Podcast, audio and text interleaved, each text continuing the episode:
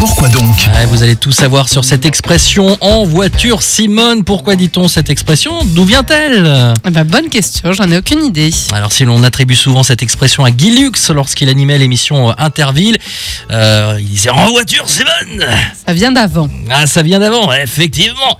En réalité elle est plus ancienne cette expression. Euh, elle est aujourd'hui un peu ringarde, c'est vrai, hein, cette expression en voiture Simone, mais elle était très populaire dans les années 60-70.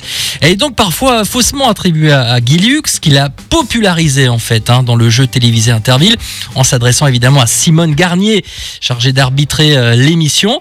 Alors cette expression euh, renvoie en réalité à Simone Louise de Pinet de Borde des Forestes D'accord, à tes souhaits. qui était en fait une des premières femmes pilotes de course.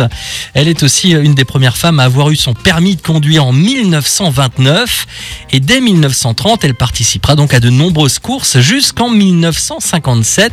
Sa renommée a donc fait naître l'expression en voiture Simone. Euh, En fait, une version courte de la vraie expression qui était la suivante. En voiture Simone, c'est moi qui conduis, c'est toi qui klaxonne. c'est drôle quand D'accord. même. Mais il y en a une autre expression un peu comme ça. euh, c'est moi qui pilote. Je sais pas quoi là. alors je vois laquelle c'est. Ah, c'est- ça n'a rien à voir.